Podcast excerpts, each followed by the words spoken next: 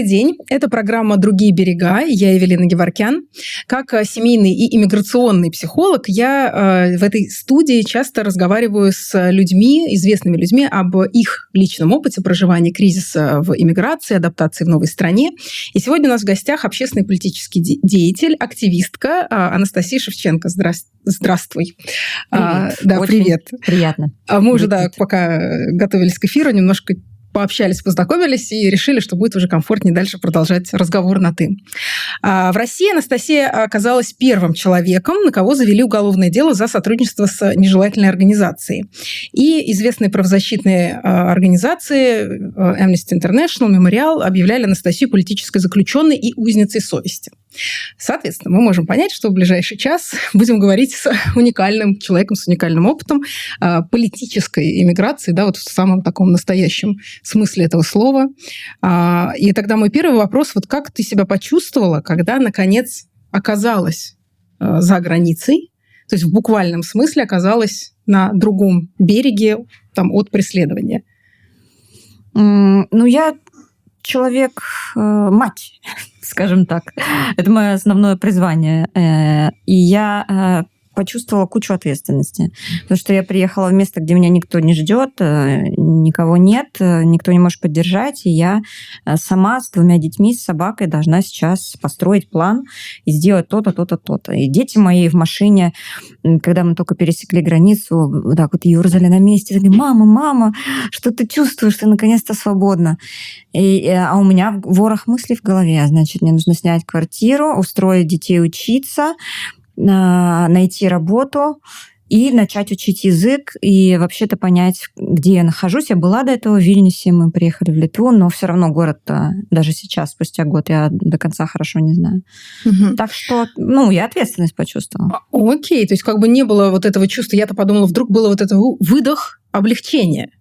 Mm-mm. М-м. Нет, э, ты, получается, сразу себя нагрузила новыми видами ответственности и задачами. Ну а как? Ты приезжаешь. А, ну, у нас была снята квартира на Airbnb. Mm-hmm. Тебя оценивают, что ты там россиянка, да, ты с российским паспортом приезжаешь, с детьми, с собакой. Не то чтобы это идеальный квартирант. Да, мягко а, Без мужа, да. И а, на тебя смотрят, типа, ну, come on, сдавать квартиру и мне было немножко страшно, да не то, что немножко, а страшно, потому что мы вот с тремя чемоданами и семьей, и мне нужно найти дом. И это, конечно, был Может быть, какой-то нескромный вопрос, но неужели за тебя все-таки с человека как раз-таки с историей какого-то активизма э, там никто не поручился, никто не помог вот с этими бытовыми вопросами? Как я это? не просила. Наверное, если бы я попросила, э, наверное, бы, я думаю, помогли. Но э, Freedom House мне вообще очень помогли с тем, чтобы выехать из страны, но мне не приходило в голову просить их о помощи. Я mm-hmm. взрослая женщина, почему я должна просить о помощи? Mm-hmm.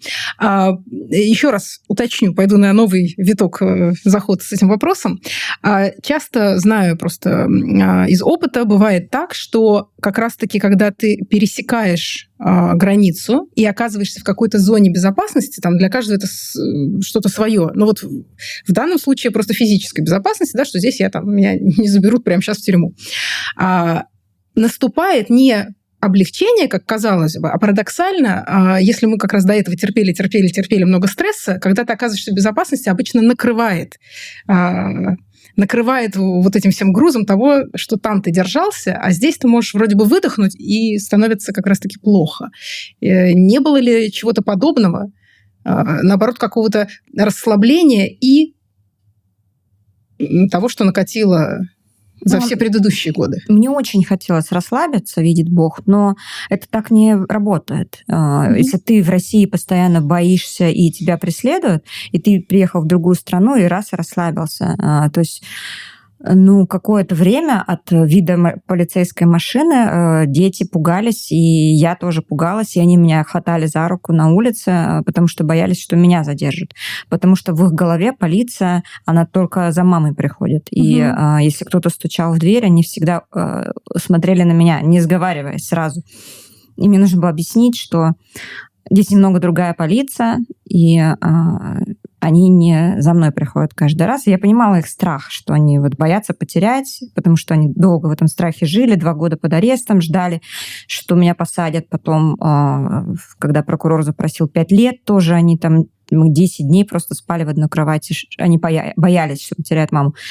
И этот страх не прошел так быстро. То есть со временем, а, наверное, да, сейчас уже они не обращают внимания на полицейские угу. машины, слава богу.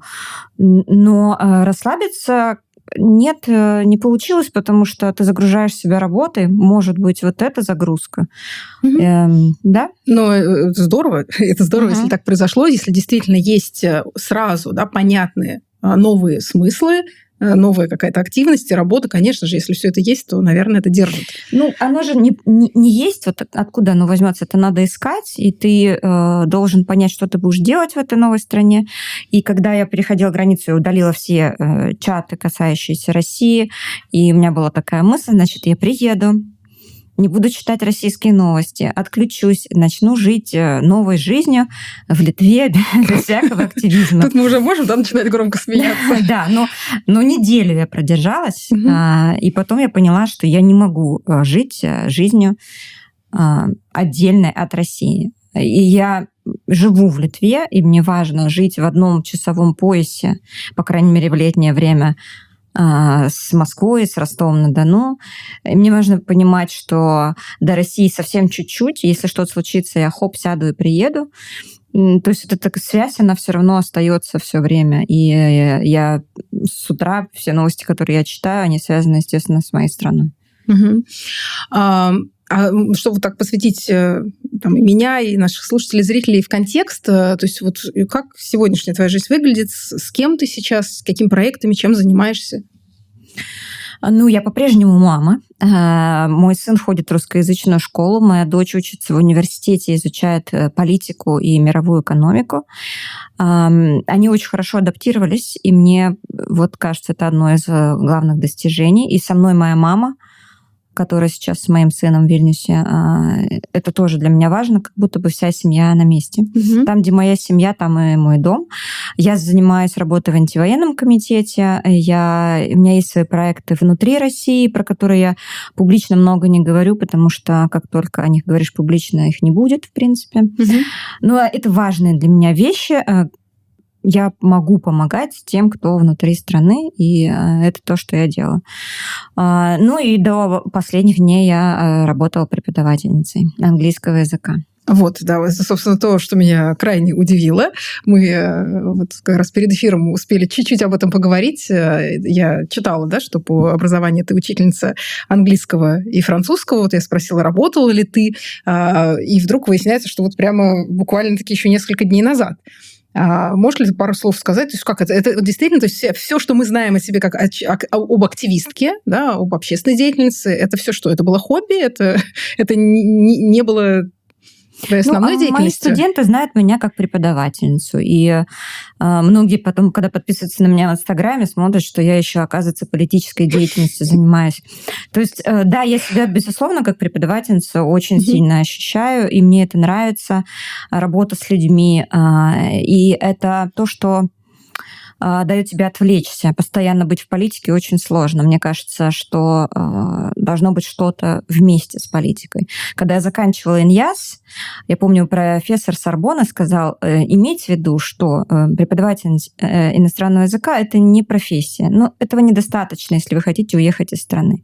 Во Франции, как преподаватель языка, вы никому не нужны. Вот если вы преподаватель и врач, прекрасно. Если вы преподаватель и политик, великолепно. Если вы преподаватель там еще кто-то, окей. И, видимо, как-то это отложилось в моей голове, что э, это всегда было в моей жизни. Я всегда преподавала, сколько себя помню, детям, взрослым, пенсионерам. И мне со всеми одинаково интересно работать. Угу. То есть вот последние годы это было онлайн-репетиторство. Да. Буквально. Угу. И не все э, твои студенты знали, что вообще, что ты там публичный человек, и в последние угу. годы, да, известно в новостной ну, повестке. Я думаю, что очень многие знали, но не все точно. Угу. А, вообще, вот я, кстати, сейчас э, такой... Э, флешбэк, э, вспоминаю Иньяс э, свой, да, и ведь в те годы, да, когда мы учились там с советских времен, да, идет вот эта а, история про то, что э, знание иностранных языков, да, это некое такое преимущество. и возможность э, уехать куда-то за границу. Я просто помню, что вот я, я тоже закончила иньяс, так, такое совпадение, но ни, ни дня не работала учителем. Э, и я помню, что половина курса, наверное, нашего э, не заканчивала уже университет, потому что все при возможности едут на студенческие обменные программы, еще что-то. В общем, все эмигрируют. Все используют иньяс как просто трамплин для того, чтобы любыми правдами-неправдами оказаться за границей.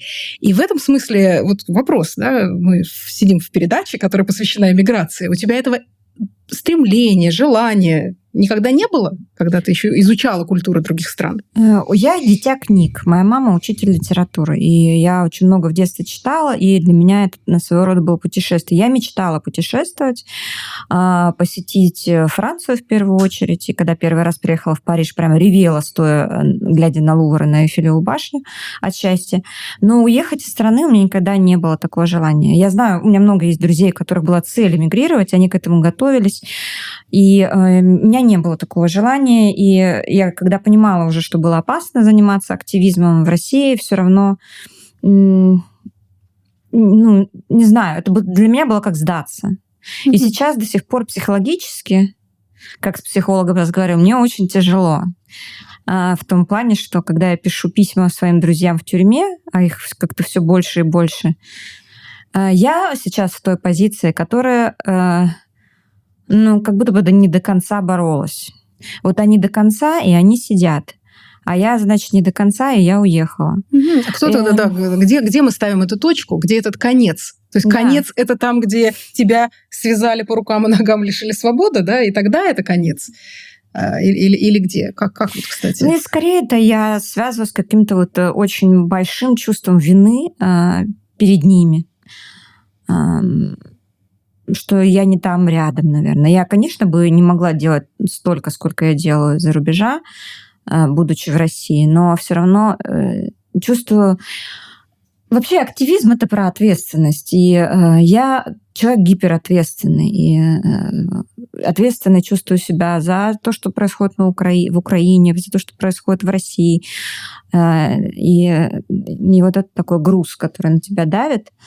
Э, хороший вот этот поинт про то, что где, э, где точку ставить, где, что значит бороться до конца. Возможно, этот конец еще очень-очень далеко. И, mm-hmm. возможно, еще мои друзья будут, выйдут из тюрьмы, и мы вместе будем бороться, кто знает. Но на данный момент пока ощущается очень сложно от того, что ты можешь позволить себе быть в Берлине там, или в любой другой стране, а человек в э, камере может путешествовать ну, только в своих мыслях. Классическая такая травма свидетеля, когда ты наблюдаешь, что кому-то плохо, если у тебя не отбита эмпатия, как у, некоторых персонажей, э, которые могут позволить себе да, делать больно другим людям. А, обычно, да, в этом месте мы легко проваливаемся в чувство вины, Э, потому что как будто бы мы тут здесь, да, в безопасности, все хорошо. Но вот я как раз в эти дни слышала мысль о том, что э, надо, нам, наверное, все-таки вылезать вот из этого чувства вины и переставать заниматься делением э, нас, да, россиян, русскоязычных людей, на вот, вот это искусственное деление на тех, кто уехал и кто остался, да, потому что таким образом мы усиливаем ненужную нам я об этом говорю везде на каждой Разделение, встрече. поляризацию, да. да. Мне кажется, это очень вредная штука, что мы делим общество так, потому что российское э, гражданское общество за рубежом, э, уехавшее, так называемое, развивается очень стремительно и быстро, э, э сильнее э, и громче голос ЛГБТК сообщества, феминисток, э, коренных народов, э, левые, правые. Если посмотреть, как оформилось гражданское общество, то, это уже больше 200 гражданских всяких антивоенных инициатив. Это очень много, совершенно разные люди разных возрастов и они не работают в отрыве от России. То есть все их инициативы, а, если мы там планируем какие-то митинги, мы должны а, прописать активность, которая будет возможна внутри страны. Если мы кому-то там помогаем, это правозащитная организация, то, безусловно, она направлена на помощь внутри страны тоже. А, это все перекликается, это совершенно общие какие-то планы, общие цели у нас. И ты от того, что ты уехал, ты не перестал mm-hmm. быть э, гражданином России, даже если у тебя там просрочен паспорт или еще что-то, как бы ты mm-hmm. э, россиянин. Сейчас я вспоминаю, собственно, слова вот э, недавно услышанные от Екатерины Михайловны Шульман, а, что да, дело не в том, кто где физически находится, а только а, разница между россиянами, находящимися внутри России, и теми, кто а, там сейчас вот особенно в последнее время вынужден оказался за границей, только а, в том, до кого могут физически добраться правоохранительные органы. И, как следствие, получается ответственность тех, кто за рубежом, а, она как раз-таки, ну, ответственность некая возникает а, в том смысле, что мы можем говорить. И мы можем проговаривать вслух те вещи, которые в России вслух, ну, наверное, из соображений безопасности, адекватности делать ну, нельзя сказать, что не стоит, но надо делать очень аккуратно. Да, и это сложно. Я э, вот чуть больше года назад уехала, и одной из причин, почему я уехала, это был документальный фильм, который был снят про мою историю, и там я говорю вещи, которые, ну, провели бы меня в тюрьму. С премьерой фильма я угу. еще была на условном сроке, и мне позвонил режиссер и сказал, Настя, ну, фильм выходит, на кинофестивалях многих, его выкупила компания Paramount, mm. и все, что ты там говоришь, э, ну, понятно, что станет причиной нового уголовного дела, потому что я говорю про войну с Украиной, я называю там вещи своими именами. И э, мне совсем не хотелось в тюрьму, мы уехали, и сразу же через месяц поехали по кинофестивалю, мы приехали в Америку с показом фильма, и там, значит, э, Q&A, в конце я отвечаю на вопросы зрителей, весь зал сидит зареванный, дети мои плачут, э, а мы, я тоже плакала вместе с режиссеркой, и вот я отвечаю на вопросы, они говорят, боже, спасибо, что вы рассказали про то, что внутри России есть сопротивление, мы вообще ничего об этом не знали, мы думали, вы все согласны с режимом, я говорю, ну а как же, и вот столько уголовных дел, и вот э, друзья мои сидят, и потом говорю, Путин преступник, и про себя думаю, боже, какая я смелая. Я, я просто вот взяла и сказала, Путин преступник, вот так вот открыто. Это такая ерунда, вот я сейчас думаю, но даже губами прошевелить эту фразу для меня было э, mm страшно и тяжело, потому что это смелость это сказать. И попробуй это скажи внутри России, будучи. После начала войны я три месяца прожила в России, и когда запретили слово «война», это э, какое-то непонятное чувство, что тебе нельзя говорить слово. Это же, да, какой-то просто вид насилия, когда ты не можешь да. называть вещи своими именами. Одно дело, когда у нас срабатывают психически наши собственные защиты, и ну, мы иногда в некоторых сложных жизненных ситуациях не хотим что-то видеть, и вот мы это избегаем, называем какими-то более там, мягкими словами.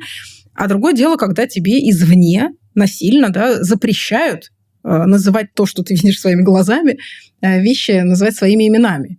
И это, ну, правда, мне кажется, очень тяжело. И в этом смысле, кстати, я вот э, точно всегда я не могу сказать, что восхищаюсь, но я скорее удивляюсь, что кому-то э, кому-то оказывается проще, они могут жить вот во внутренней миграции, угу. немножечко разделять себя личного и публичного, э, да, для того, чтобы как-то вот совсем не терять себя. А, то есть для меня кажется большим вызовом жить во внутренней миграции. Не знаю, как тебе кажется? Что, что для тебя было возможным? Ну, мне кажется, что я бы не смогла. Я думаю, что если бы я осталась, я бы уже сидела. Я бы не смогла. Внутренняя миграция, когда а, на набережной в моем городе поставили букву Z, я каждый день думала, а, как бы мне, а, чтобы камеры не видели, пойти облить ее красной краской или как-то ее разрушить. Потому что, потому что это оскорбляло мой город и меня, и, и многих жителей, которых не спросили, нужна ли нам эта война. И однажды я бы это сделала все равно. Но угу. Угу. А, вот теперь такой практический вопрос у меня возник. Правильно я понимаю, что ты там российскими властями объявлена в уголовный розыск? Да, я же уехала, будучи на условном сроке, и через ага. месяц меня объявили в розыск, и еще через три месяца э, арестовали. Заочно, в смысле? Заочно, там... да. Мне адвокат прислал как, документ. Как, как, это выглядит в реальной жизни? Или вот пока ты не пересекаешь границу с Россией, э, вообще наплевать? Или это как-то э, усложняет жизнь, передвижение по Европе, не знаю, перелеты в другие страны? Как это отражается ну, практически на жизнь? Конечно, я не могу ездить по странам, которые дружественны э, России. Только по недружественным странам могу ездить. Ну, я, допустим, не рискну, не знаю, даже, даже там в Стамбул.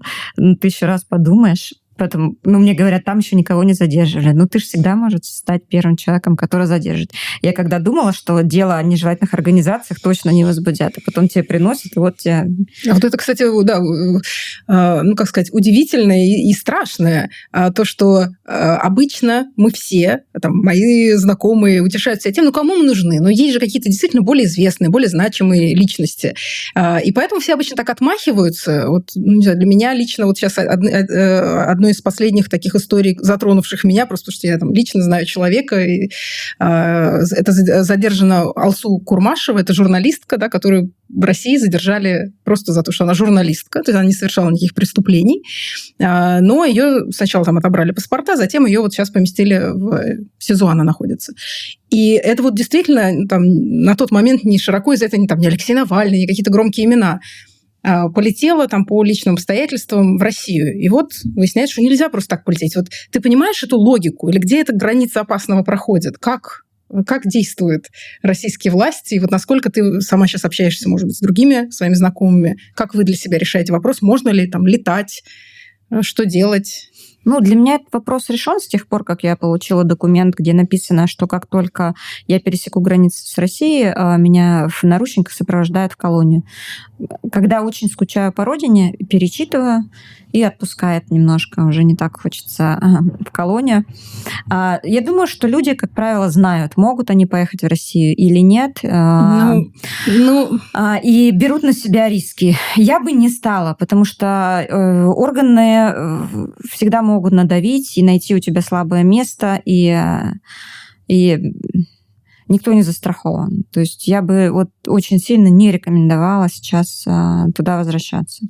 А по поводу того, что ты думаешь, что, боже, кому-то нужен, я столько раз своим друзьям писала, ну вот за мной следят, вот прям чувствую, что за мной следят, мужчины вот возле подъезда меня ждут. И мне все время говорили, кому-то нужна, боже, Ростов-на-Дону, кому-то нужна. А потом, оказывается, у тебя 36 дисков э, с видеонаблюдением в твоем деле. И э, вот тебе, оказывается, нужна. Ну вот прислали разнарядку в регион. И э, никогда не знаешь, когда ты окажешься тем самым человеком, который угу. нужен. Ну, э, и да, и опять же, еще раз, в твоем случае это был прецедент, да, то есть это первый человек, э, а, как сказать, осужденный, да, за сотрудничество, за взаимодействие с э, общественной организацией, объявленной властями нежелательной опять же, вот в тот момент, да, можно ли было поверить, что там я, ну да, активистка, ну, вроде мама троих детей, какие вот эти были чувства? Что это было? Ну, я когда читала э, протокол, этот постановление о возбуждении уголовного дела, которое мне вручили при обыске, угу. и, ну, там долго я все это пробежалась, и вижу, что они желательных, понимаю, что первое дело, но я думала, что я в статусе свидетеля, что не в отношении меня, думаю, кого-нибудь там в Москве, а ко мне пришли там, ну, как обычно по делу ЮКОСа, приходят ко всем подряд. И когда я добежала до своей фамилии, и я просто улыбнулась, говорю, серьезно, э, следователь говорит, да, ну вот, а что, что такого, вы не верите? Ну, хорошо. А, но я понимаю сейчас, почему им нужно было почему? именно первое дело сделать показательным, что не важно, что ты женщина, не важно, что ты мать, не важно, что ты в регионе, любому человеку нельзя сотрудничать с движением. То есть это такое показательное России. запугивание было? Ну, конечно, они поэтому так демонстративно со мной жестоко обходились, э, без какой-то необходимости. То mm-hmm. есть вот все запреты, которые они на меня возложили, которые в итоге э, плохо сказывались на моих детях и на здоровье, безопасности, э, они были не нужны совершенно. Э, то есть они использовались только как э, устрашение, больше mm-hmm. ничего. Да, а можно ли э, уточнить, я к своему стыду или счастью, не знаю, как проходит домашний арест. Сколько у тебя был домашний арест, и кто был, может ли еще кто-то быть с тобой дома, когда у тебя домашний арест? Э, домашний арест был два года и один месяц, но ты же никогда не знаешь, сколько он будет. То есть ага. его там продляют каждые три месяца. И потом уже через какое-то время мне даже сотрудники ФСИН начали говорить, что ну ты идешь на рекорд, это очень долгий домашний арест. А, тебе нельзя пользоваться интернетом, выходить из дома, а, ни с кем общаться. Если ты в суде с кем-то встречаешься, нельзя здороваться, нельзя звонить по телефону, нельзя получать почту. Ну, просто надо сидеть дома, нельзя работать. А как это нельзя а, работать? В смысле? Ну, так. А что, ну, можно это регламентировать? Куда выходить и пользоваться интернетом, как можно работать? А, окей, и кто тогда с тобой жил в этот момент? Со мной жила моя мама и мои дети. А, и как мать я, ну, ну, представь себе, что вот у тебя сын первоклассник. Угу. Он идет в школу. А, его нужно отводить, его нужно забирать. А, если он вовремя не пришел, то нужно как-то понять, где он, ты ему звонить не можешь. И, и на этом все завязано. Если он заболел, а это, естественно, за два года случалось не единожды, ты не можешь позвать врача домой, просто потому что э, домой никому нельзя заходить. Ну, как бы э, его и, один и, раз и, просто смысле, ночью забрали на скорой, и моя дочь, которой было 14 лет, сопровождала его в машине скорой помощи, и я не могу позвонить, спросить а вообще... А мама? моя мама. Да, мама-то может ну, жить? Вот моя мама однажды пошла за ним в школу, моя мама ходила волонтера, когда-то его отводили, и я говорю еще раз, я очень ответственный человек, я все замыкала на себе до да, ареста. Ага. То есть я водила их сюда, сюда, мы переехали недавно в этот район, они его плохо знали. И мама моя на три минуты, что ли, там в школу пришла позже.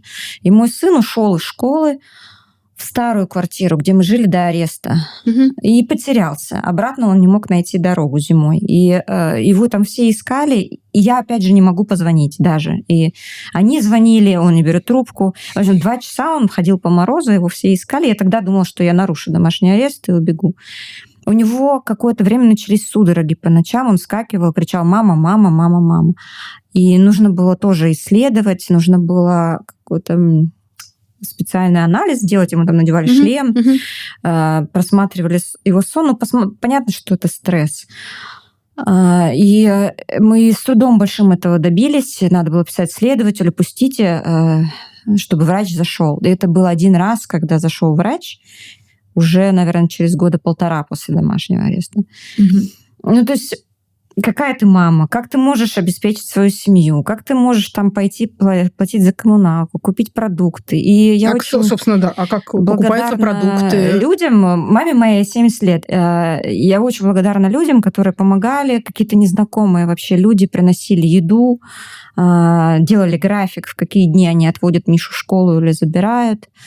То есть угу. очень помогали люди. Угу. И вот с продуктами теми же самыми, доставками какими-то, это тоже так же, только другие, да? только другие люди. Я просто сейчас фантазирую, не знаю, как наш ФСИН, например, предполагает, если человек один, например, живет, если он одинокий, ну, то это я как? спрашивала, значит, адвокат должен это делать. Ну, Вау. Ну, или нас как-то возили вместе с одним бизнесменом, угу. который был под домашним арестом. Жена его никогда не работала. И вот его посадили, и э, жене пришлось устроиться на две работы, чтобы оплачивать адвоката и покупать продукты. А муж, ну, просто сидит дома. Угу. Такой у нас, да, немножко выдался из-за моего незнания. Ликбез. Э, да, ликбез, да. А, надеюсь, что это было полезно еще кому-нибудь, кроме меня.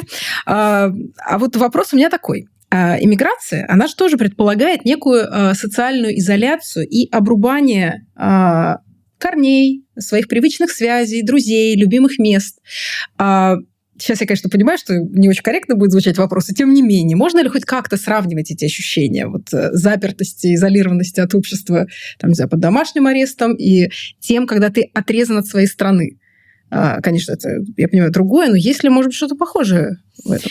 Какая-то аналогия, наверное, в этом есть, потому что ты не можешь выйти, вот у тебя дверь, а, из квартиры, но ты не можешь выйти. То есть вроде нее. как понятно, да, что, что ты вроде бы как да, будто бы вот можешь. механизмы, ты на улице. Ага. А, и тут а, то же самое. Вот тут она граница совсем рядом в Литве, а, но ты не можешь сесть и а, приехать домой, не можешь выехать. А, поэтому что-то есть в этом такое. Но а, в Литве я чувствую себя очень по-домашнему, потому что ну, кухня очень похожая Угу. А, архитектура во многом. Я все это, это мы говорим про окраины советские. Что это, да. да в Чехии, в Чехии... Россия без Путина, мне кажется, что мы могли бы вот так вот жить, ага. если бы не э, свернули э, вот туда, вот в этот путинизм чертов. Могли бы вот так жить спокойно. И меня недавно таксист подвозил в Вильнюсе и говорит, ну слушай, ну такая большая страна, нефть есть, газ есть, у вас же все есть там, ну зачем? Ну жили бы, ну вот смотри, у нас в Литве ничего нет, ну живем же. Говорит, ну зачем вам было воевать? У меня нет ответа на этот вопрос. Меня же не спрашивали, нужно нам воевать или нет. Но это очень, а, очень откликается, потому что так и есть, конечно.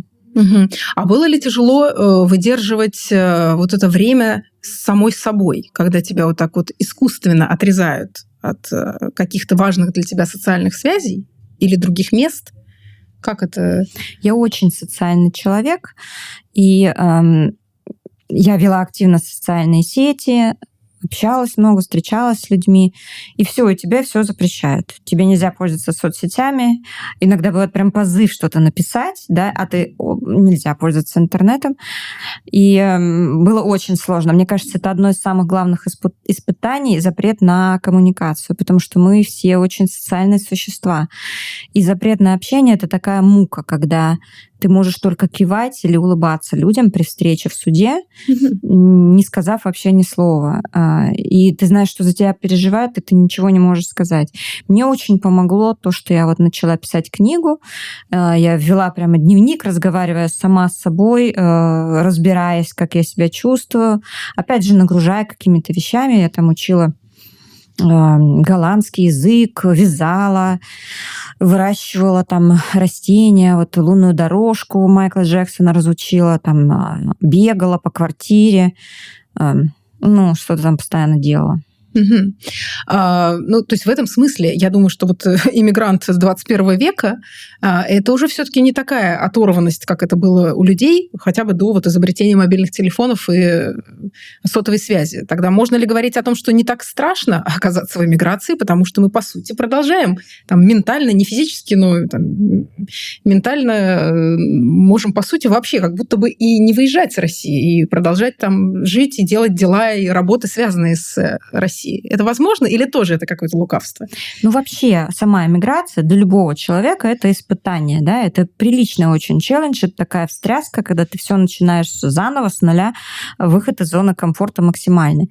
А когда ты еще и россиянин, военное время, э, и когда все как будто бы против тебя, то есть это двойное испытание. Ты еще должен постоянно доказывать, что ты вот не не такой уж плохой россиянин и имеешь право на нормальное отношение так, к. Так, но если не читать хейтеров э, в соцсетях, то прямо вот на улицах кто-то предъявляет? Ну, мне предъявляли лично, и, и на повышенных тонах убирайся отсюда, и тебя здесь не должно быть, и иди борись с режимом, что ты вообще сюда приехала. Угу. Это, это вот все таки я, я просто пытаюсь понять, да, то есть это люди в реальной бытовой жизни, э, там, литовцы или не знаю, какие-то да. Э, другие жители, да, высказывают? Или это все какие-то, условно говоря, на политических э, мероприятиях, нет, форумах нет. Э, активисты подходят, такое говорят? Нет, на политических мероприятиях как раз что там, все, все примерно в одном и том же положении. Нет, ну просто на бытовом уровне а, такое бывает. Угу. Я сталкивалась. Это очень неприятно, и а,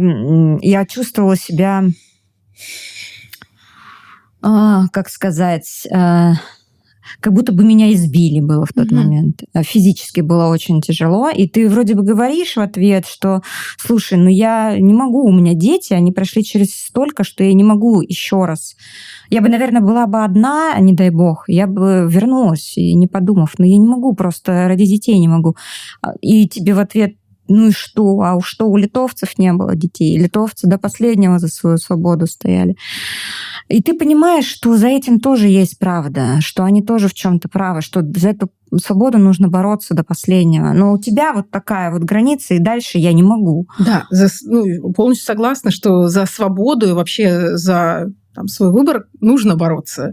А, и в то же время вот как-то мне в этом, как сказать, агрессивном наезде слышится такой призыв пойти сброситься со скалы, потому что вот кому-то плохо, там вот кто-то умирает, пойди-ка и ты тоже спрыгни. Ну, господа, как бы это, э, мне кажется, не то, что нужно предъявлять, если ты смотришь не на паспорт, а в лицо конкретному человеку. И тогда конкретному человеку Анастасии Шевченко, как мне кажется, крайне странно предъявлять за ее российский паспорт. Ну, мы же часто это слышим. Ну, не можешь там вернуться в Россию, иди на фронт, иди ага. воюй э, на стороне Украины. А, и это я тоже не могу, потому что, ну что, ну какой из меня там боец, я помру на следующий день, и опять мои дети останутся сиротами. В это время остаются сиротами куча украинских детей, и, и все твои аргументы рассыпаются просто, а, и, э, и, и ты никогда не станешь хорошим. Просто вот так такое время исторически сложилось, что у себя дома ты нежелательный, и ты выезжаешь из страны, и ты э, снова нежелательный. Нигде э, нежелательный.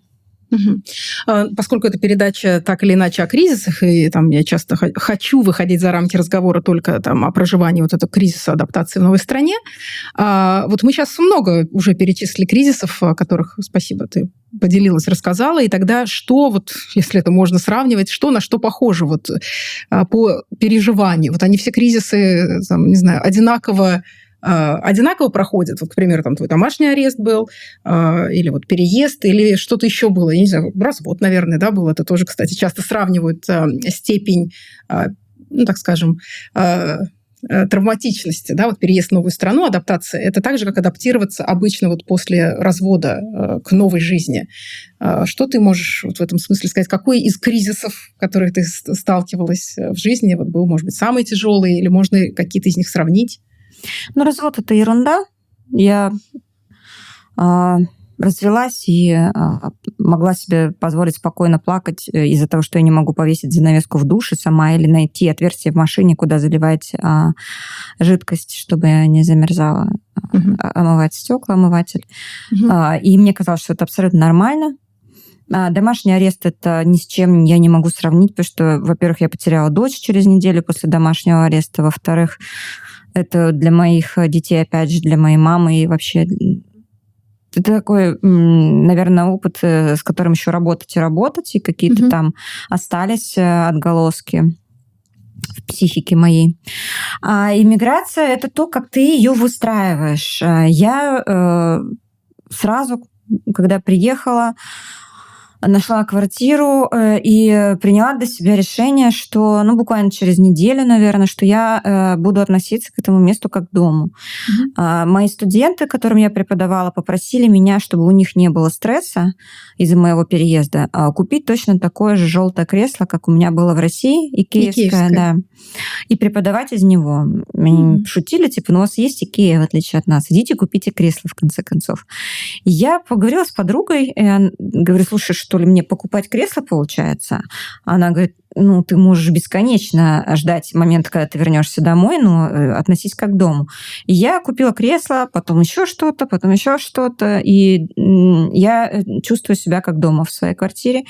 Когда мы гуляли с детьми или куда-то шли, я, я вообще такой позитивный турист, я себя называю. Если я куда-то еду, я всегда подчеркиваю хорошее. Mm-hmm. Нет такого, что, господи, Берлин, не нравится мне вообще. Я ищу, о, лампочки повесили, о, вот здесь вот э, э, очень хорошее решение. Э, и в Вильнюсе я вижу только хорошее. Мне нравится, что он очень зеленый. Я детям об этом всегда говорю. Посмотрите, как зелено. Посмотрите, здесь не такие страшные тачки полицейские, формы нормальные у них. Э, посмотрите, как убирают листья. Посмотрите, что светофор работает так, что мы действительно успеем очень удобно. Посмотри, какая школа. И вот здесь все. И я подчеркиваю везде позитив, и так э, жить намного легче. Mm, ну, сейчас я немножко позволю себе ну, поступить интересно. не как психолог, а как журналист на секунду. Uh-huh. Ну, я просто не очень верю в этот позитивистский подход, а, что да, соберись тряпка, смотри на огонечки, все хорошо, гигей. Ну, то есть это, конечно, работает uh-huh. какое-то время, но это не может быть стратегией по жизни, мне так кажется. А, а... У меня это стратегия. Я, я не то, что через розовые очки смотрю, uh-huh.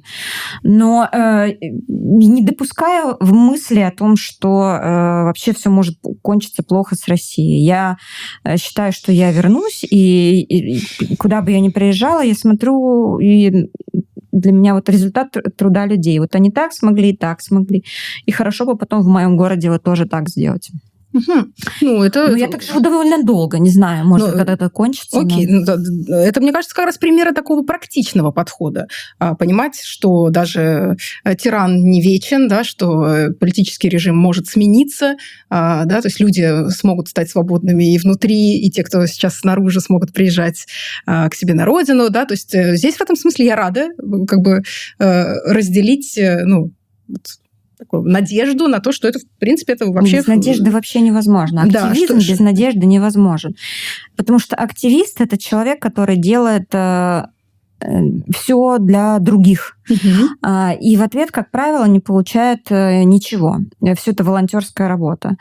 И э, очень важно иногда, чтобы активиста хвалили и говорили, ну, ты молодец, ты там что-то вот это сделал, вот это, посмотри, там вот мы не можем выйти на митинг, а ты вышел но когда вот сейчас ты работаешь с Россией, ты не можешь рассказать о том, что ты там делаешь, никакого эм, похвалы вот этой ты ничего не получаешь, а, то нужно хотя бы иметь надежду. Хотя угу. бы вот это тебя будет кормить, что какой-то есть свет в конце тоннеля. И когда мне говорят, что его нету, ну и думайте, что его нету. Я его нарисую сама. То есть э, мне важно что-то видеть впереди. Да, я согласна, что это такой э, у активистов, да, это как раз такой позитивный, э, ну или в принципе взгляд в будущее, когда человек думает на шаг вперед, что я хочу видеть э, в своей жизни, в жизни своих детей, там, не знаю, своего двора, своего сообщества, своей лужайки э, в будущем. А я сейчас говорила э, ранее про э, видение настоящего. Потому что если не опираться на реальность и не видеть настоящего, то там, не знаю, можно и в будущее не, не прийти.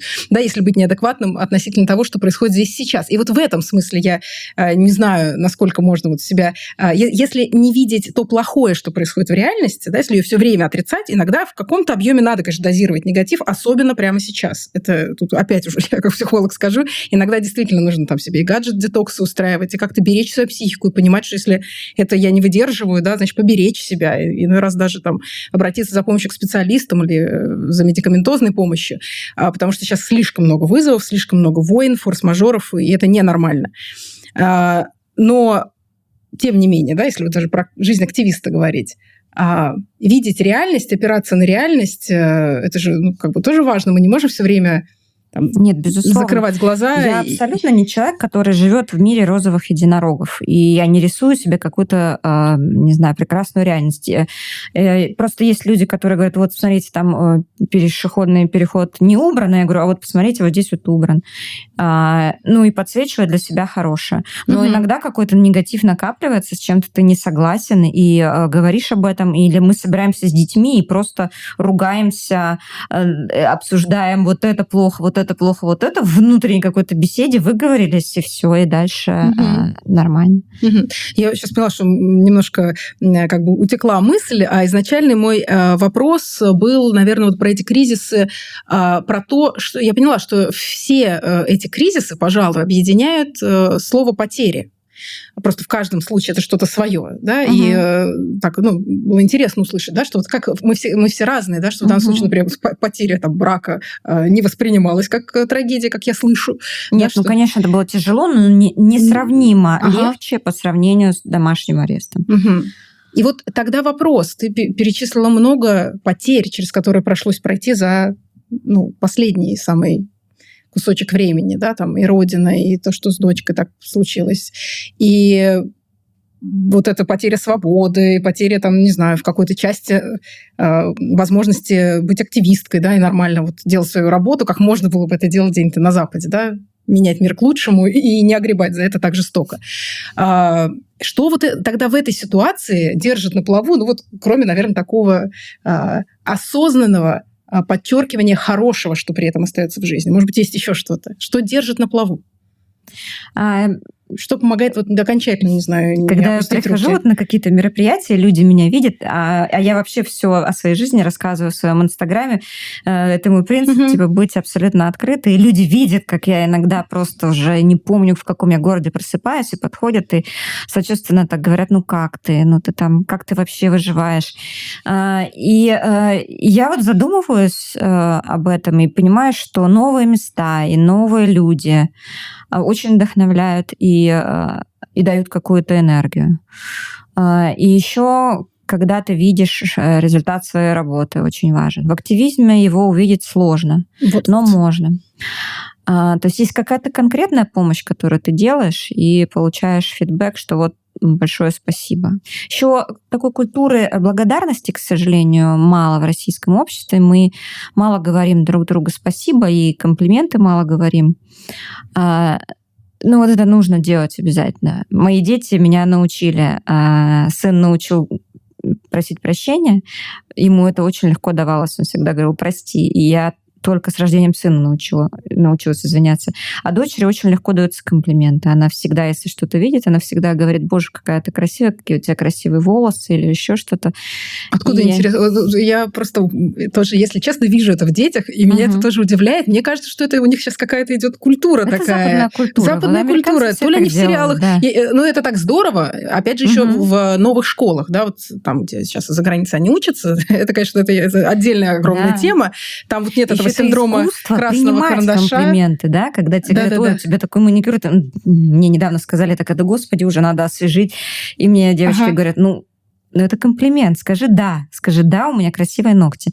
Даже это э, сложно. То есть ты всему как бы учишься заново, и э, это дает какую-то энергию, и дает положительную энергию, которая вытягивает тебя наверх и заставляет что-то дальше делать. Угу. Особенно, когда ты видишь вот этот ужас весь. Я недавно ехала в автобусе, и мне прям в глазах э, стоит, да я даже сфотографировала, бабушка с дедушкой сидели друг с другом, очень пожилые, и э, перед полетом автобус ехал к самолету.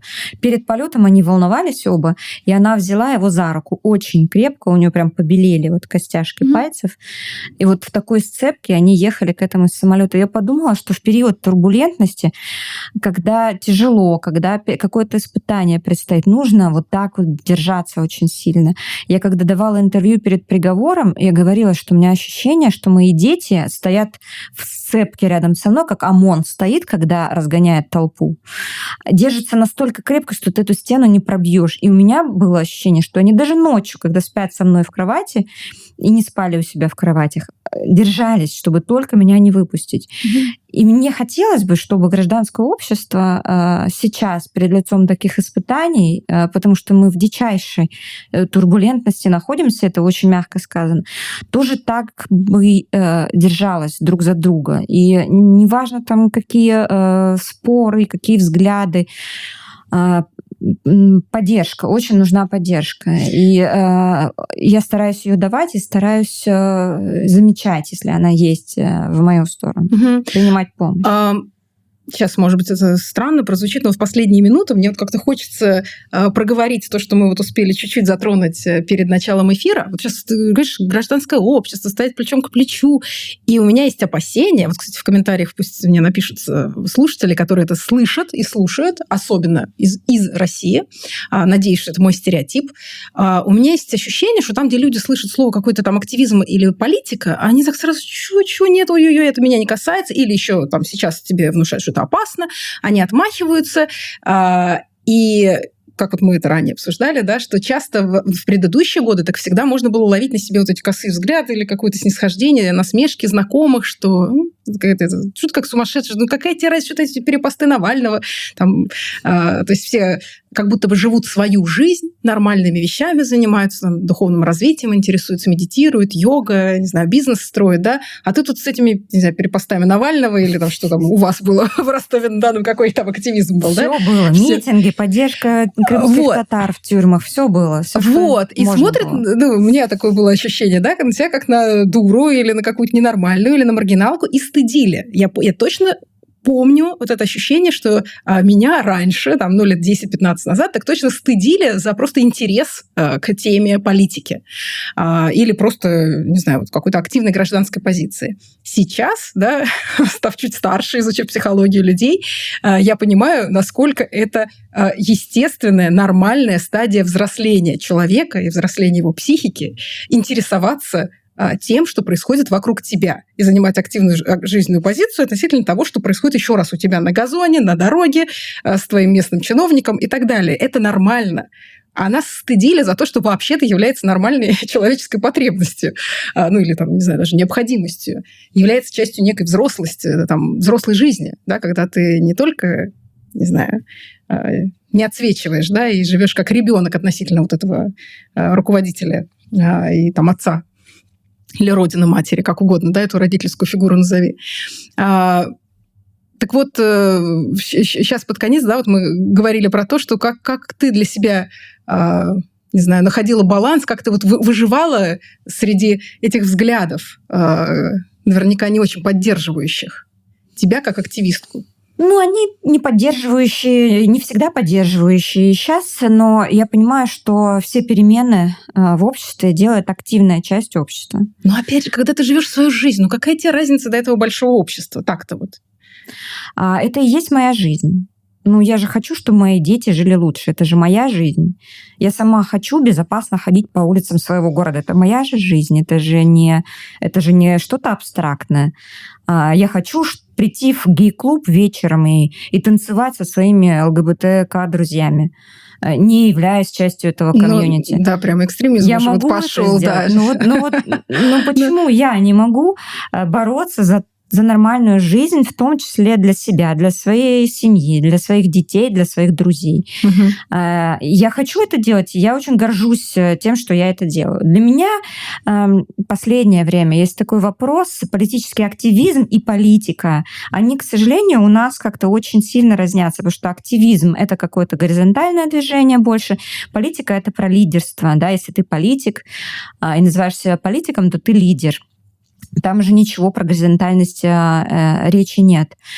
А, и мне какое-то время хотелось, чтобы меня назвали политиком, mm-hmm. потому что я э, ну, чувствовала в себе силы, э, что я могла бы стать политиком. Мне катастрофически не хватает женщин, Э, в российских э, демократических силах. Просто катастрофически не хватает, даже не из-за гендерного баланса, а просто угу. потому, что женщины — это априори эмпатия.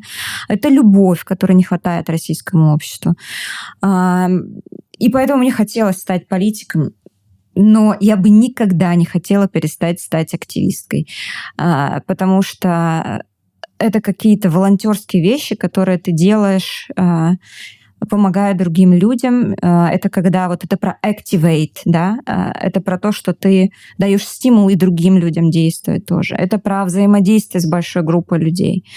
Угу. А, а и... Можно, то есть, есть ли какая-то одна конкретная тема или точка входа, просто вдруг стало интересно, через которую э, ты пришла, ну, как ты сейчас понимаешь, в активизм. Просто мне кажется, что когда ты начинаешь, возможно, даже не осознаешь, что я сейчас делаю что-то там важное для гражданского общества.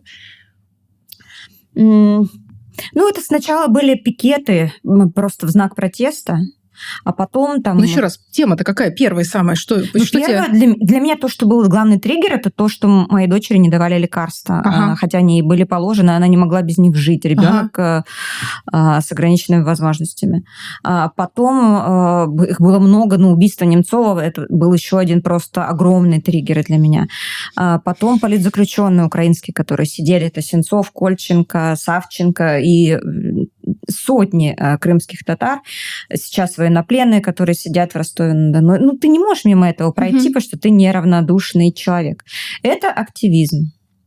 Политика это больше про представительство взглядов какой-то группы людей. А, это немного другое. Это когда активиста, который помогает, э, носит передачки в тюрьму, спрашивает про взаимоотношения России с Китаем, он потеряется. Вот она грань. Вот все. И дальше ты уже из активистского кружка не выходишь, получается. Угу. Ну, надо учиться. Это, этому нужно учиться. Это какая-то школа большая, долгая. Нужно во всем научиться разбираться. Политикам быть сложно. Угу. Но э, это не значит, что не надо туда идти. Я бы очень хотела, чтобы женщины, а, э, голос женщин был а, сильнее. Угу. Ну, я, да, со своими друзьями так точно часто обсуждаю, что, боже мой, как бы хотелось, чтобы в России наконец-то а, пришел или пришли, да, больше лидеров женщин. Ну, если бы руководителем государства, то есть какие-то фантазии, была бы женщина, то наверняка не происходило бы много а, тех страшных вещей, которые сейчас происходят.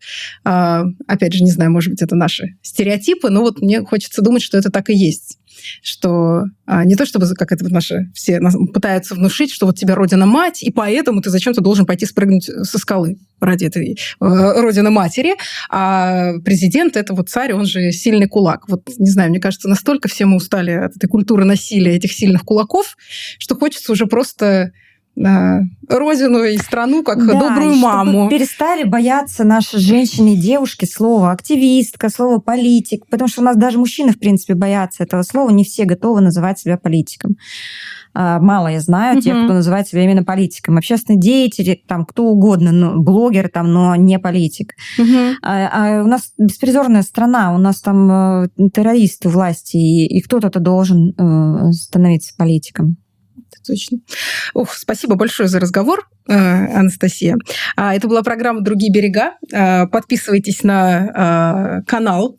А если кому-то интереснее узнать э, там больше о психологии, я рассказываю на своем YouTube-канале, либо у меня есть мой сайт, потому что за пределами этой студии вообще-то я работаю психологом. Настя, вот учитель английского языка, как выясняется еще. Заходите на мой сайт evelyngevorkian.ru .com. И Э, я прощаюсь на неделю. Э, это была программа «Другие берега». Всем пока.